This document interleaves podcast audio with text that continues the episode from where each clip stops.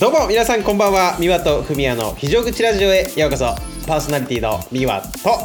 ふみやですこのラジオは高校時代青春を共に過ごした2人が東京と札幌からお届けしていくラジオですよろしくお願いしますよろしくお願いします、えー、今日は172なんで、はいえーまあオナニー会から、まあ、100回経過したということですねまあいないな2回ということ ですイナねニー会ですよいやーもうあっという間にね、えーそんな回数重ねてきておりますがはいえー、あのね、うん東京もねこのだから前回のラジオからこの1週間ぐらいで結構ねどっと寒くなりましたよあーもう日中とかも30度とかはさすがにないか今はもうないね日中もねない2 2 3度ぐらいだねもう最近はあーでも一番いいよねなんか過ごしやすいしさおしゃれもしやすいしさそうだねだからまあ上着を結構着込んでチンコ出して歩くにはちょうどいい時期 だよねそうですねやっぱその寒暖差というかね下半身だけちょっと まあそんな感じですけどもいやでもねちょっとね今ねその外の温度見ると18度とかなんですよだからあ朝はいはい方とかね結構もうねパッと冷めるとね割と寒いんですよね朝方もあーでもなんか気持ちいいよねなんかあ汗かかないからさそそうだねうんなんか起きた時もちょっとシャキッとこう切れ切り替わるというかまあねあのやっぱこれぐらいのね、まあ、気温がなんか人間として活動するには一番ちょうどいい感じはあるよねそうねまあ北海道はね今気温見ると10度 10度ああもう一ね桁いくんだじゃあそうですねでまあ最高気温20度ぐらいなんでまあ日中はねあの T シャツとかで歩いてる人まだいますけどまあでも寒いですよね、もう寒いねでまあ北海道はね秋が来たなと思ったらいいきなりね冬っていうかい一回雪降るじゃないですか秋口もそうだねでもうあっという間に冬が来ちゃうんで、まあ、この今のちょっと過ごしやすい時期とかをね大事に過ごしていきたいなと思っているんですけどもいやーねまああっという間に11月末ぐらい10月末ぐらいにはもうね結構寒いだろうねもうねそうそうそう北海道はね10月末にいっぺん雪降りがちなんではいはいはいまあちょっともう雪が始まるなと憂鬱な気持ちでいるんですけどもはいえー、まずね僕ちょっと今週の一行日記なんですけどお願いしますあのね先週美和が言ってたあのしいたけ取はいりはたいてはいはのいしいたけをあのー焼いて食ったっていう話があまりにもちょっとうまそうだったのでいやマジでうまかっただよいねやそうもう絶対にいやもうキノコ王国っていうところにね行ってやろうと思ったんですけど、はいはいはいまあ、ちょっとね用事が入っちゃってはいはいは逃しちゃったんですよ。いいやーあの言い訳はいいですよ本い当やにであのこれは本当マジで今週末はいはいえーはい今週のね、えー土はい曜日かな、おはさすがに、えーまた行く予定なんですけど おーいいねマジかそうだけどあのねそのしなんていうのかな直火、えーで焼いてやっぱ食いたいじゃないですかまあそうだね、まあ、一発目はそれで言ってもらえたらまあ炭火かな炭そうそうそう火で言ってもらえたら嬉しいけどね炭火でそうだけどそれをやる場所がないというかさはいはいはいどうしてもね今時期も 今からちょっとバーベキューするっていう雰囲気でもないしうんなんか七輪みたいなのがあるわけでもないしあーまあそっか七輪とかねまああればね、まあやりやすいけどなかなかそっかまあないかそうだからもうちょっと小遣いからなんか1,000円ぐらいでもし七輪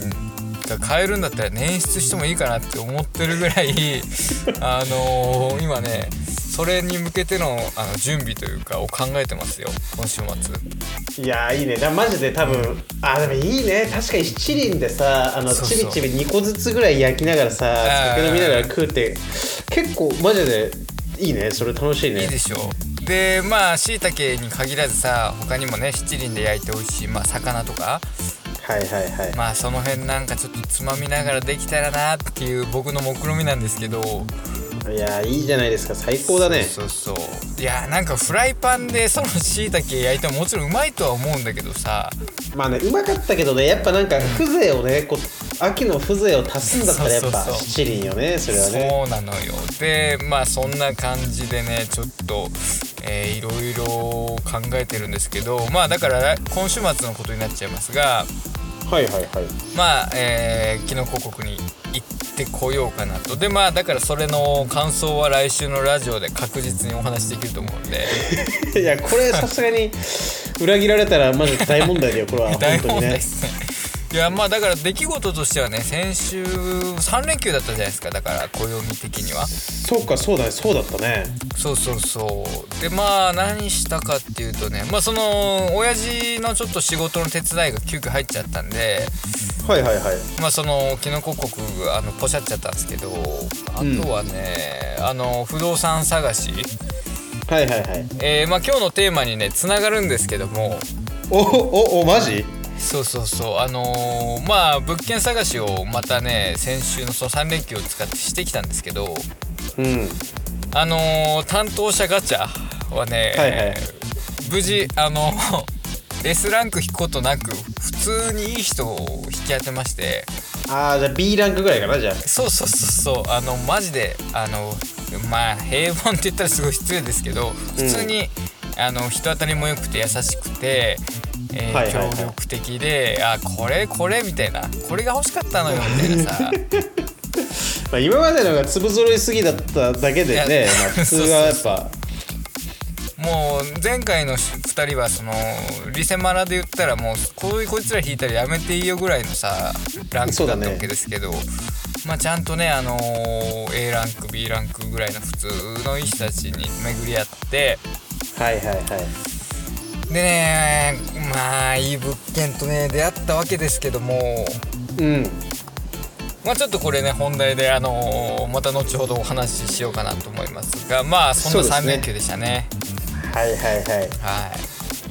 どうでしたいかや今日はーそうか3連休そう3連休だったんだもんねそういえばねそうそうそううんいやーね3連休か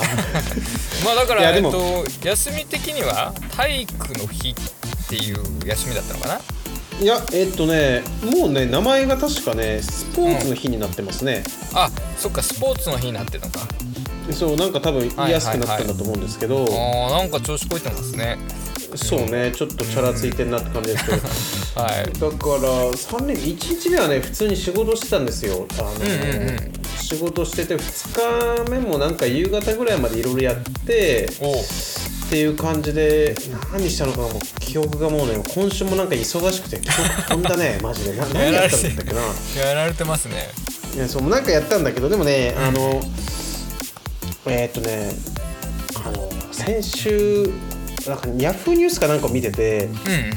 そうねあ何かやったとかじゃないんだけどすごい面白いものを見てさはいはいあの存在は知ってたんだけどあやっぱ人気になってんだなっていうものがあってあの僕ねなんか1年ぐらい前なのか忘れたけどその下,、下北沢ってねこっち東京あるんですけど、うんうんうん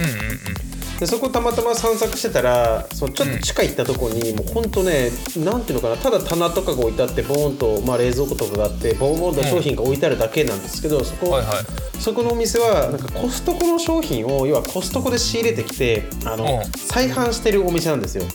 あーなるほど聞いたことないそうねだそうだから、あの要はコストコって結構ち地方っていうかそのちょっとこううん郊外とかにさ、あるじゃないですか。そうだねまあ車ありきのお店というかそんな感じだよねうんでだから会員登録もして車で行くっていうのでさだから都心の人だったら車持ってない人多いし結構その、ね、会員登録もしてレンタカーも借りてって結構気合がいるお店なんです けど。まあ そうだねそうだねそうそのコストコ再販店っていうのはねコストコを要はまあ仕入れ先にしてコストコで買ってきたものをあの、うんまあ、都心部でも簡単にゲットできるみたいなお店ではいはあいまあニーズはありそうだよねすごいそうであこんなお店もあったんだって1年ぐらい前に下北で見てて、うんでついこの前ヤフーニュースでね出ててその再,、はい再販店が今めっちゃ熱いらしくてあートレンドなんだそう結構伸びててもうその地方とかのコストコの再販店のお店も売り上げ年間で10億とかいってるとこもあるらしくてさ。えー、すごいねそれはさそっかそれすごいあれですね仕事を見つけたというか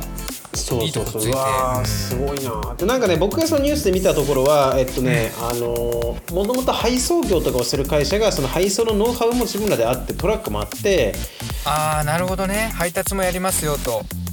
そうまあその要は仕入れのね仕入れをこう個人でやってるお店もあるんだけどそこはもうトラックもさ何台もあるから要は一気にどんどん仕入れてきてさああーのー自分らで自社でできるっていうもんなんだけどうん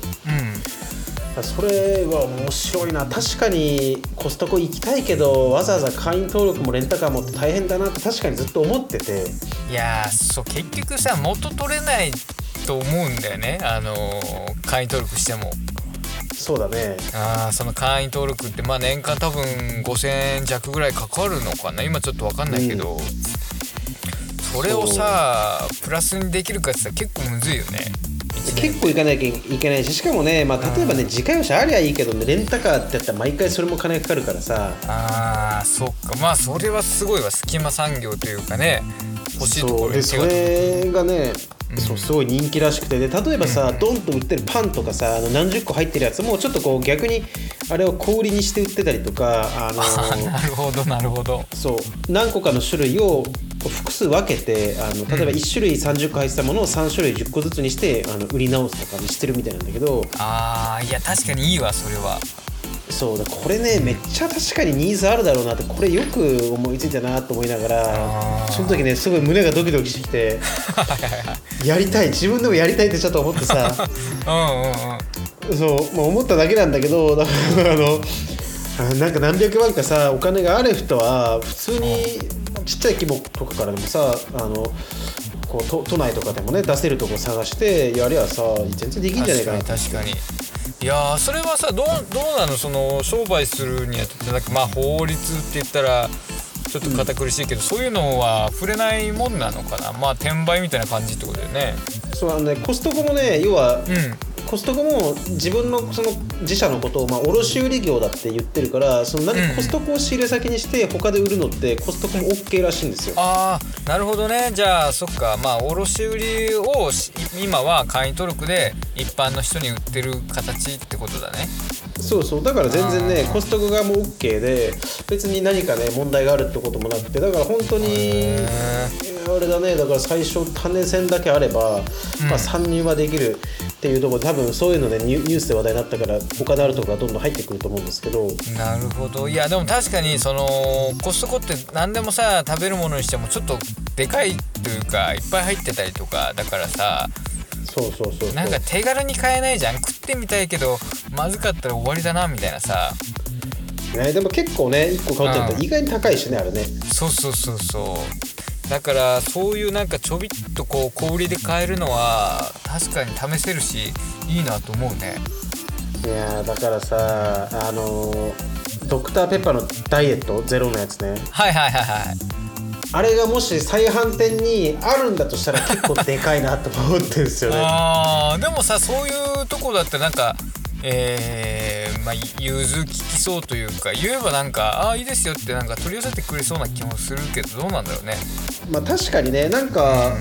であのあれ買ってきてくださいこれ買ってきてください例えばお店によってはもしかしたらそういうさなんか要望とかをさ、募集してたりする可能性もあるからねいやありそうでそれこそねなんかちょっと本当に規模のちっちゃい再販店とかだったらそういうところをなんかやってくれそうだけどねあコストコのやつ来たってなりそうだもんねそしたらいやそうあだーからそれねすごい面白いなと思ってなんかね見てちょっとワクワクしたんですよねわあまあそれまあそうだね確かにまあうちはねそのあの嫁さんの実家がコストコの会員ではいはいはい、まあそれにつあのついついてってっていうかそういう感じで利用したりしますけどもうんいや自分でやっぱ加入するってねなんかまあ値段もすげえ安いわけじゃないしねなかなか迷っちゃうもんね冷蔵そ庫うもね、ちそんっなちゃい頻し繁みにたいねな。頻繁に行くかってやったらなかなか行かないしねそうだからいいなと思ってちょっとそういうの見たりしてなんか今週ねだから面白いなっていうかなんかいろんななんかこういうラインのね絶妙なラインのなんか需要を探しゃえーできることもいろいろあるのかなと思いながらそんな感いじですねやーなるほどなるほどいやまあ確かにねまだまだあのーみんなあーこれちょっとなんか欲しいけどちょっと手が届かないなみたいなところをうまく見つけるまあやっぱ商売上手な才に恵まれてる人っているからさ僕はいやーそうだから僕としてはマジでアメリカのエナジードリンクを格安で仕入れられる方法があれば本当に誰か誰かやってくださいって感じですいやーでもそれめちゃめちゃニーズあると思うよやっぱね日本のエナドリはね限度があるからさそうでもね調べたんですよそのアメリカからうんなんか日本への郵便とか調べたらすげえ送料高くて、うわこんな高いんだったらなんかねその直通直送でさ売ってるサイトあるんだけどあーそこの値段もまあこれぐらいしちゃうんだなと思ってねなんかどうしようもないのかなと思いましたねなるほどいやーでもそこまであのミワを虜にしたエナジードリン クマジで飲んでみたいですけどねいやマジでうまいんだいつかねちょっと機会があったらゲットしてくださいっていうところですねあー了解ですいやまあなるほどまあこそこのね会員になるかならないかとか、はいえーまあいろんな人生では決断を迫られる時があると思うんですけど、そうですねえー今週のテーマですね、はいえー人生でしてきた、まあ、大きな選択ということで。はいまあ、いろんな分岐点がこう今まであったわけですよこれを選べばこうなってたしっていうのがねいやそうだねもう30にもなるとやっぱりあの時ああしときゃああだったのかなっていういろんなねことも思うしまあこれでよかったのかなとも思うしあーいや本当にさまあねあの後悔する場面もいっぱいあったわけじゃないですか人生において。そうだねあーでね30年生きてやっぱそういうのを、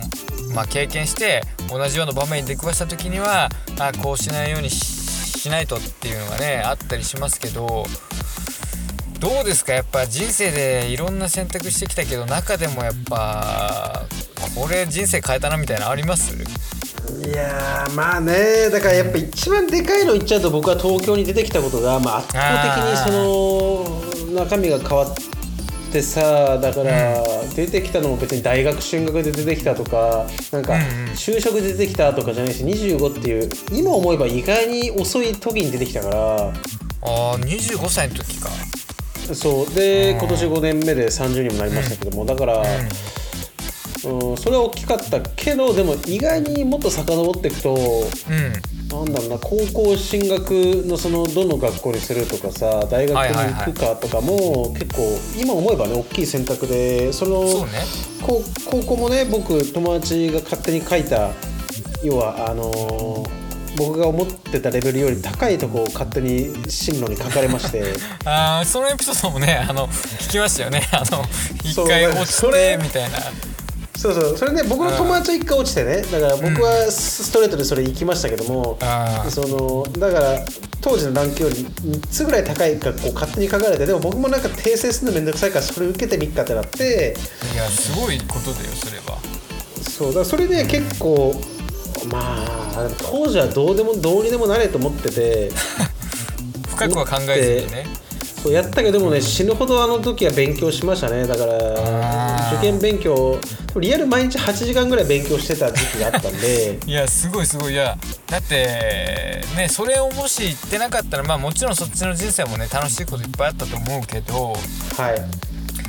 いやこうやってね出会いがあって今ね東京に行ってっていうこの人生を選ん選べたわけじゃないですか。まあ、結構意味のわかんないキャリアをしてき、ねまあ、 まあやってきたんでうんそうだねでもあーまあでも大学卒業する時ってうん98%ぐらいの人がねみんな就職したんですよ、まあそうだよね大体みんななんか就活の時期とかでさなんかとりあえずここ受けてみっかみたいな感じで就職してくと思うけどそうで僕はねなんかその時謎の使命感でやりたいこともあったし就職はしないっていう選択これはね結構今思えばあーだから多分その時就職しないっていう決断が今につながってるはずなんですよ根本うにんい見やるとそうだねあーそうだねいやでもそうマジでねあの周りにさやっぱりその学校出たらやっぱ就職するっていう流れって定着してるじゃないですかそうですねで周りにねそういう人がねほんと美和しかいなかったからいや不安だってよマジでああいやすげえなと思ったよ本当に うんいやーまあねでもね別に何か 対戦したわけでもないけどた だいやいや大学卒業してだからみんなが社会人として1年2年と経験積んでる中で僕その時は、えーほぼフリーターみたいな感じでやってましたかはいら、はいはいはいはいやってなんかちょこちょこ自分でねあの物売ったりとかなんかいろいろしてプラスでやってはいましたけど、まあ、それ一本じゃ食うような感じもなかったしうなんとかいね生きてえやりたいことやってで25までいろいろとやってんうんで東京に出てくるっていう決断してそこでねもうだからマジで。ねえ今は貯金もない全財産使って東京に出てきたんであの時はああー今ではあそこまでのリスキーな選択できないかもしれないですね。いやーすごいよねなんかそのまあ今だから聞けるっていうか聞くけどさそのまあ迷いというかさ、はいはいはい。まあやっぱ北海道にいたいしなみたいなそういうなんか葛藤みたいなのももちろんあったと思うけどはいはいはい。どうどうだったのやっぱ北海道にいるっていう選択肢も全然あったの自分の中にいや、まあそうでもあったと思うけど、でもなんか僕がやりたかった、その時ややりたかった、まあ今ももちろんやってるんだけど、そのものの、うんえーまあ、土地から得られるモチベーションとか、いや情報もそうだし、経験も、やっぱ東京と北海道じゃ桁違い、多分 1, 1, 1対100ぐらいで違うのよ、これは。ああ やっぱまあねそれを両方今経験してるミュアだから言えるけどってことか全然違うんだやっぱそうそれ以外のこともやっぱ自分の身になんか起きることのものもやっぱ違うし、なんかそのねえあと当時だからそうですよだからその時はうん彼女も行ったりしてさでもあそっか行ったけどもう東京に行きたくてどうしてもやりたいことがあってんそれよりも東京に出てくるのを優先してうん っていうのもあったりしてねあの結構あったんですけどいろんなことがあって。あーはいだからまあ迷いもあったし、えー恐怖もどうなるんだろうってのもあったんですけどワクワクの方が圧倒的にでかかったですね僕はいやすごいよねだからその決断力とか行動力はねやっぱすごい目を見張るものがあるというかねいや真似でいきやないですもんだから僕はなんかあのーなんだろうまあ型にはまったというかさはいはいはそういうのしかやっぱ怖くて選べない人間なんで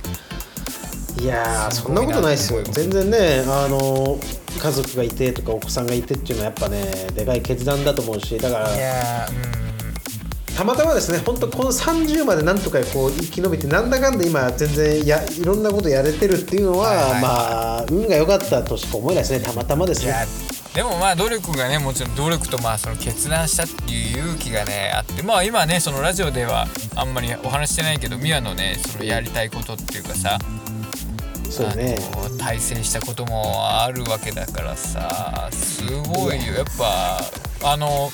それこそ僕がね友人とまあツーリングとかさ行ってこっちの友達と遊んだ時にうん「あそういえばミワって何してんの?」みたいな話になったりするんですよたまにね。はいはいはいはいじゃあもうね僕は自慢げにね今こんなことしてんだぜと ね言ってますからもいやいやしょぼいけどね全然だからいやいや僕もともとはもうこの年になったらまあ年収2億ぐらいあって なんはいはいかフェラーリ乗ってとりあえずすごいいいところに住んでるようなことを妄想してましたけども、マジで1ミリもそんなことなかった ねただまあういやまあやりたいことはできてるっていうのはでかいかなって感じいでやすねすごいすごいほんとねすごいと思うよだからいやなんかそういうだから自分もさ何ていうのかな勇気とかさそれこそこんなことしてみようかなって思ったのは本当に実行に移せる人間だったらもっとなんか楽しい人生だったんだろうなと思うけど。はいはいはいいやだからなんか僕さ中学の時とかも音楽とかやってたじゃないですか、まあ、高校も一緒にうんそうだねでそうでなんか路上ライブとかさ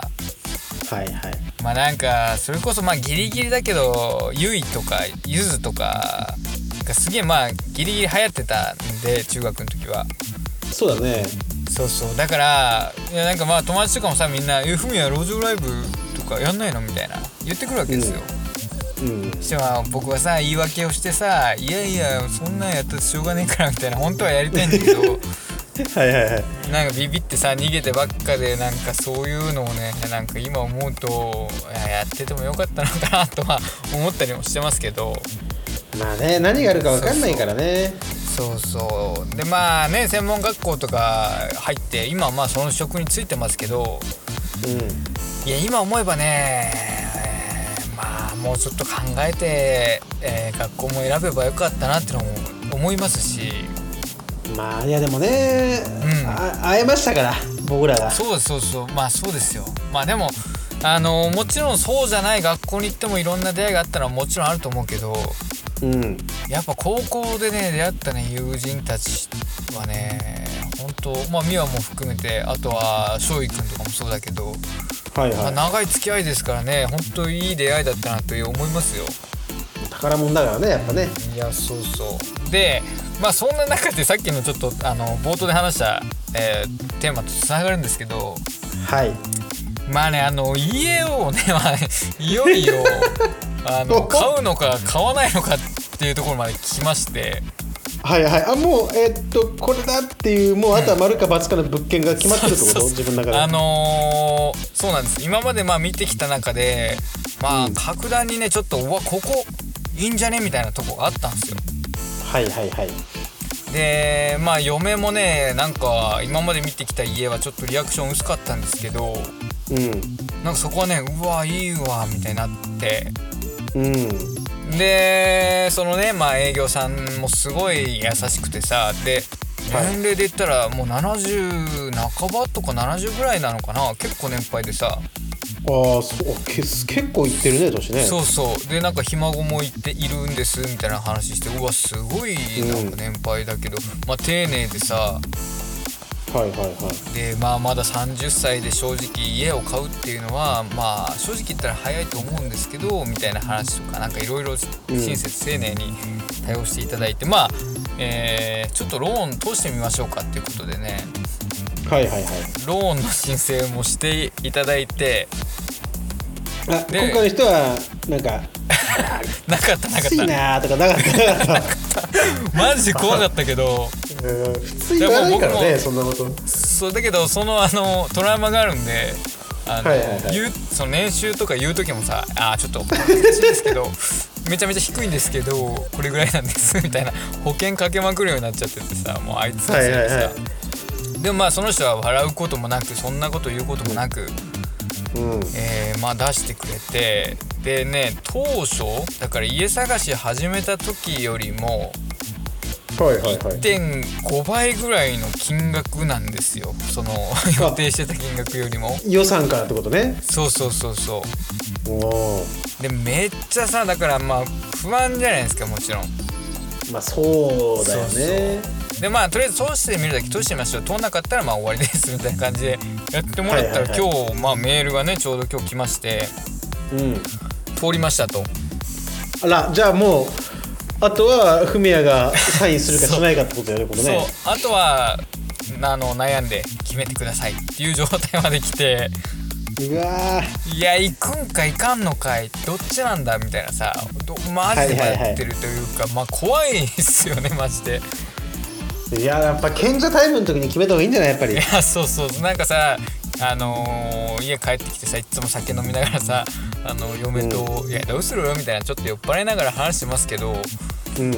やそんなレベルの話じゃないなとちょっと真面目にあの、 えー酒を抜いて話さないといけないぐらいの内容ですけどはいはいはいいやーなんかねだから僕の親父とかにもさうんちょっとまあ家決まりそうなんだけどまあ買うかもしれんわみたいな連絡とかしたらやっぱ親父もね心配じゃないですか息子のことだからまあねそうねいいのかみたいなもうあんまり無理な買い物したらお前それだけで人生持ってかれんぞみたいなことも言ってくれたりさうもうだからすごい今精神状態なんですけどんいやーそうだねまあしかも予算初期予算より1.5倍って言ったらねまあ結構ねそうそうそう結構なのさだからもう最初にねあのーローンの審査出すって言った人はもうきついなどころじゃないぐらいのことを言われるレベルなんですけど、いやーでもねう、だからまあ自分が本当にいいと思う物件は結局でもそれぐらいの予算のラインじゃないと出てこないってことなのかもしれなんいいかやら、ねそうそうそう嫁ともねその話したんですけどうん結局やっぱいいなって思うのはねそのクラスにになってくるんですけどはあいやでかいねいやーマジでねどうどうまあ多分多分ですよ今の感じはだいと、はいはいえー8割から9割ぐらいは多分買うことになると思うんですよおおすごいそうだけどあのーまあローンも長いじゃないですか本当おおじさんになってもね、まあ、もちろん働いて返さないといけないぐらいの長期ローンなん何で十何十30年とかってことえっ、とねもっと長いですよ今ね、えーまだあの確定してないですけどはいあの見積もりで出してもらったのは40年ですよあじゃあ70までかそうそうそうそうだかなるらほどねそう今まで生きてきた年数よりもさらに長い時間をかけて返していかないといけないだけどあのーまあ、裏を返せばというか今住んでるところねもちろん家賃で財産にならないところに、まあ、同じぐらいの金額をかけて今5年ぐらい住んでるんでまあそうだねって考えたらまあね、あのーそこにそこの土地にも、えー足を固めて住むのもいいのかなと思ったりしてちょっとね今、まあ、浮き足立っているというかそわそわしているというような感じです。まあねでもワワンチャン例えばねなんかなんかあって引っ越さなきゃならないとかなった時も別に家も貸し出しもできるしさあそうそうそうそうそれでね家賃収入みたいなんでもらえたりとかもあるみたいだかやねら。あとは僕はだからリビングで下痢漏らして まあ家の価値が下がらなきゃいいけどねやっぱね そうっすねまあ事故物件より罪重たいですからねそれに関しては。いやでもすごいねそれいは寝れないよね考えるとねそうそういやーでもこういうなんか勢いみたいなのはまあないと結局、はいいはいはいつまでもね悩み続けてまた不動産ガチャ失敗してとかさ そういうのを考えるといや今がそのタイミングなのかなと思ったりまあしてるわけですけどみんなすごいなと思いますよだから自分の親父とかも含めて周りのねそうやってもうすでに家買って住んでる友人たちも含めてさいやそうだねうーんマジですごいと思う本当にだって僕なんてあれだよだからドクターペッパーの箱買うかどうかで1週間とか10日迷う男だからさいやでもそれをさだから、まあ、家とか買っちゃったらまああんまりそのねなんていうかなお金もまあもちろんね普通に賃貸でもそうだけど無駄遣いうんできなくなっちゃうじゃないですか、まあそうだねそうでまあ旅行も減るだろうしバイクも果たしてどうすんのかっていう話になってきちゃうしいやーまあねでも頑張ってさ、まあ家も買ったしなんか仕事も頑張るかみたいなもしかしたらねどんどんどんどん手軽になってる可能性もあるからさそっかまあプラスにね捉えてってことだねそうだねいやーまああとはね念願の和室はその間取りないんですけどああないんだそうそうまあもうしょうがないのでまあちょっとねだからえっとまあ来週とか早かったら来週のラジオとかにはその決断もねあのお話できると思うんではい果たしてまあフミヤは家を買うんか買わないのかっていうところもね次回いやー楽しみにしていただければ結構なだから人生でもトップレベルのねでかい選択ライフステージに今立たされてますからそそれも楽しみですねいやマジでまああのちゃんとあの2階にもねトイレがある物件なんでまあ美和のその下痢はそっちに放出してもらうような形で あのやっていただければなと思っておりまます、あだから僕がねだから小学校の時の同級生の安倍さんの家は2階のベンチはもうなんかお仏が詰まって長期的に封印されてましたからまあ、 そうならないようにもねちょっと気をつけてまあ家決めたわけじゃないですけどまあちょっとそん はいな感じで、えーちょっと葛藤をしているまあ1週間まあだからキノコ王国とか、えーはも含めて来週ちょっとお話しすることてんこ盛りになると思いますのでよろいしくやお願いします楽しみにしますよはいはい。そんな感じでしたね。ちょっともうテンション上がっちゃいましたね。なんか。いやでもよいやーあのよかったよ。本当ミワともさそういう話がねできてちょっとこう自分の中で発散されたというかね。そうだねまあ自分の心にね正直にあのそこで住んでる自分を想像してニコニコできるようだったら買ってみたらいいじゃないかいやーそうね。もう本当いやーも うもうなんだだから決めれない。あーまあ頑張ってさ本 当マスタベで一回頭すっきりさせてそうだね。決めたらいいよそうします。えーはいそうさせていただきます。えーまあちょっとねごめんなさい僕長々とお話ししてしまいましたけどいも。やー楽しかったですよいやーありがとうございます。また次回えーいろいろ、えーお話しできると思いますので。よろしくお願いいたします。あ、はい。そうそうもしかしたら僕は次回ラジオ撮る日はもしかしたらね、もしかしたらというかその曜日によりますけど広島にいる可能性がありますんで、お広島ですか。なんかもしかしたら広島からのラジオになる可能性もまあありますあということでなるすほどねなるほど。じゃあその辺も含めて次回楽しみにしていただければと思います。はいはい。では今日はこんなところで締めら締めさせていただいて大丈夫でしょうか。はいお願いしますはい。では本日も最後まで聞いていただきありがとうございました。明日からまた1週間頑張りましょう。皆様にとっていい1週間になりますようにお送りいたしましたのはミワとふみやでした。それでは皆様。それでは皆様おおややすすみみななささいまた来週、またね